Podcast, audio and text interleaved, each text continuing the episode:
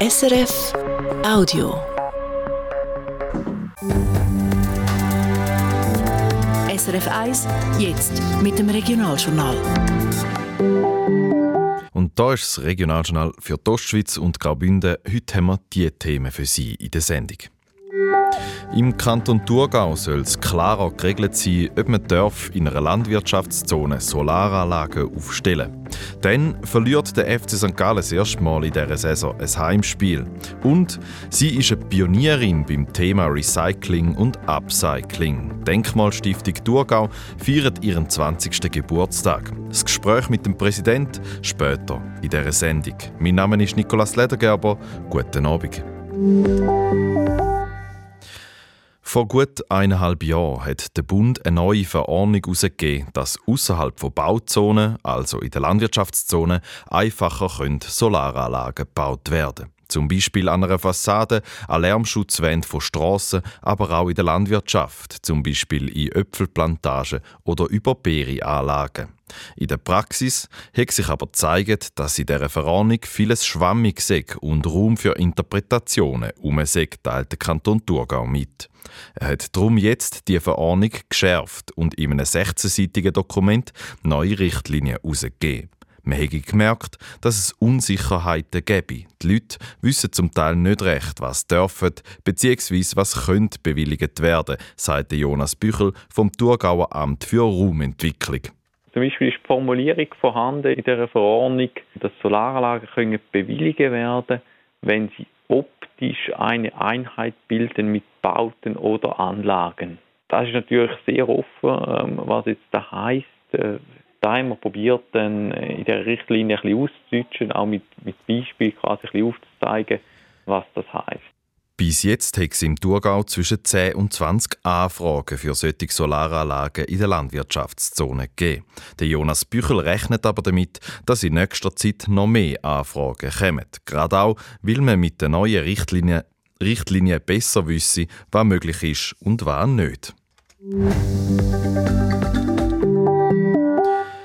Aufrecht Thurgau geht für die kantonalen Wahlen Anfang April in allen Bezirken eine Listenverbindung mit der EDU ein. Das schreibt die Gruppierung in einer Mitteilung.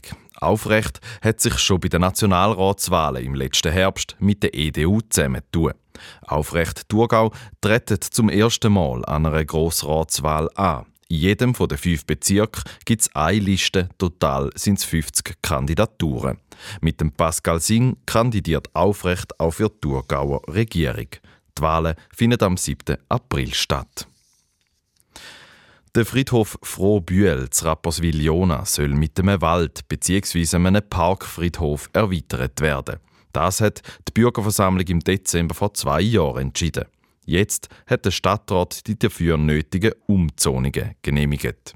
Mit der Umzonung werde in erster Linie Platz für eine zukünftige Erweiterung gemacht. Fürs Erste bleibt da eine freie Wiese, respektive ein frei zugänglicher Park, sagt Marcel Gemperli, Leiter Fachbereich Stadtentwicklung.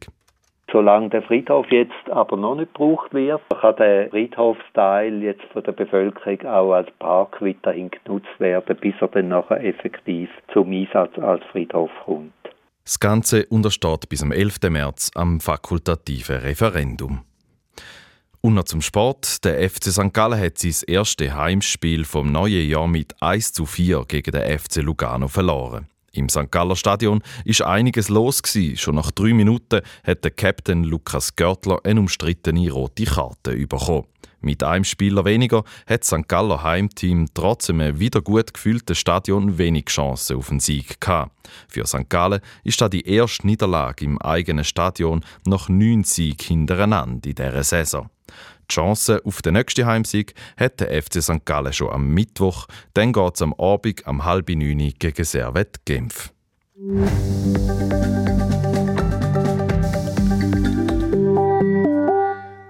Kreislaufwirtschaft, Recycling, Upcycling. Das Wiederverwenden von Produkten oder Rohstoffen ist aktueller denn je. Jemand, der sich da schon länger auf die Fahne geschrieben hat, ist Denkmalstiftung Thurgau. Die betreibt zu Schöneberg ein historisches Bauteillager. Alte Türen oder Fenster, Dachziegel oder Bälke, alte Brünneli oder ein Türgriff. Dort findet man alles, was es zum Bauen braucht. Da Jahr feiert die Denkmalstiftung ihr 20-jähriges Jubiläum. Wieso braucht es diese Stiftung? Welche Projekte sind daraus entstanden? Ich habe mit dem Rudi Elser, dem Präsident der Denkmalstiftung, geredet und ihn als erstes gefragt, wie man an all die wertvollen Sachen für das historische Bauteillager, die sogenannte Schatzkammern, ankommt. Das sind eigentlich Materialien, die aus den Abbrüchen kommen. Also uns wird äh, zumindest im Thurgau automatisch, in der restlichen Ostschweiz äh, punktuell gemeldet, wenn es Abbrüche gibt von historischen Bauten. Und unsere Mitarbeiter können dann entscheiden, hat es da etwas, das wir können brauchen können, wo wieder einsetzbar ist. Wir sind keine äh, Brockenstuben und auch kein Museum. Es ist zum, zur Wiederverwendung eigentlich. Vielleicht zum Thema so ein Recycling oder Upcycling, also das heißt, dass man alte Produkte, wo irgendwie wieder neuwertig gemacht werden und so dann können wiederverwendet werden, ist momentan in der Gesellschaft ein großes Thema, auch das Thema Kreislaufwirtschaft vielleicht als Stichwort. Sie machen das jetzt schon seit 20 Jahren bei der Denkmalstiftung Thurgau. Also kann man sagen, dass Sie da Vorreiter sind? Ja, ich glaube, wir haben es ein bisschen unter den Titel auch gestellt jetzt. Wir sind der Zeit voraus was jetzt modern ist, machen wir seit 20 Jahren. Wir merken es aber auch, und das ist toll, äh, äh, gesteigertes Interesse in den letzten Jahren. Architekten, Verbände, äh, viele äh, können schauen, schreiben über uns. Ist sicher so, vielleicht am Anfang hat man ja gedacht, wir haben das auch zum, zum, zum historischen Bauten können restaurieren. Man muss ja dann Material haben, man muss etwas haben. Und heute hat es viele, die es interessiert, vor allem auch aus ökologischen Gründen, auch jüngere Leute die das einfach gescheiter finden, als irgendetwas Neues zu kaufen. Und das freut uns sehr. Es ist wirklich ein Trend spürbar. Und inwiefern ja. kommt der Ihnen zu gut vielleicht auch? Ja, ich glaube eben, es ist ein Trend. Es ist, es ist, äh, heute macht man sich Gedanken, die Kreislaufwirtschaft, der Ressourcenverbrauch, CO2 und all diese Stichworte. Und da sind äh, alte Bauteile wirklich en vogue, kann man sagen, sind modern wieder. Ja neben jetzt dem historischen Bauteillager, wo sie führen, eben, es geht darum, um irgendwie bedrohte Häuser zu retten. Ja, was sind so Meilensteine, die man da erreicht hat in den letzten 20 Jahren? Historische Bauten retten hat meine Vorgängerin in den Stiftungszweck hineingeschrieben. Nachher zum Machen dann hat es ein bisschen Zeit gebraucht, weil es braucht ja auch Geld. Die Stiftung ist nicht reich, sie muss das Geld dann auftreiben. Und die Fischerhäuser war ein erster Versuch, das ist noch ein bisschen kleiner sagen wir jetzt als der Freisitz, das sind äh, äh, einfache Handwerkerhäuschen in Romanshorn, wo man können retten einmal grundsätzlich durch den Kauf und umbauen. Und die sind ja genutzt für Ferienbaudenkmal. Das ist dann schön zu schauen, dass da erfolgreich läuft, dass das sich selber trägt, dass da äh, gut besucht ist. Und das hat dann ermutigt, dass nächstes der Freisitz Tegerschen, eine grössere, schwierigere Liegenschaft zu kaufen da hat man jetzt auch länger gesucht wieder. Es braucht ja dann immer noch auch einen Zweck, einen Nutzen. Und den scheint man jetzt mit dem Werkhaus gefunden zu haben und es geht weiter. Kommt man da nicht auch vielleicht ab und zu mit Architekten oder mit Bauunternehmen vielleicht auch in Quere? Also Sie sind vorher ein bisschen angeschnitten, dass die Leute äh, da offener sind und auch äh, auf sie zukommen. Aber ich kann mir auch vorstellen, dass das zu Konflikt führen kann. Einerseits äh, der Erhalt von Sachen, andererseits will man etwas umbauen oder renovieren. Ja, gibt es da manchmal Konflikt?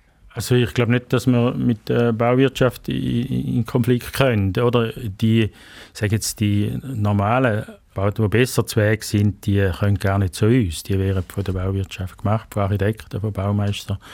Bei uns landet schon meistens Sorgenkind, wo, wo niemand mehr recht eine Idee hat oder niemand recht daran glaubt. Und darum ist es kein, glaube ich, nein, ist kein Konflikt. Ich würde gerne noch ein bisschen aufs Finanzielle eingehen lässt sich so eine Stiftung und einfach auch so ein historisches Bauteillager jetzt als Beispiel, wo ja, wo ja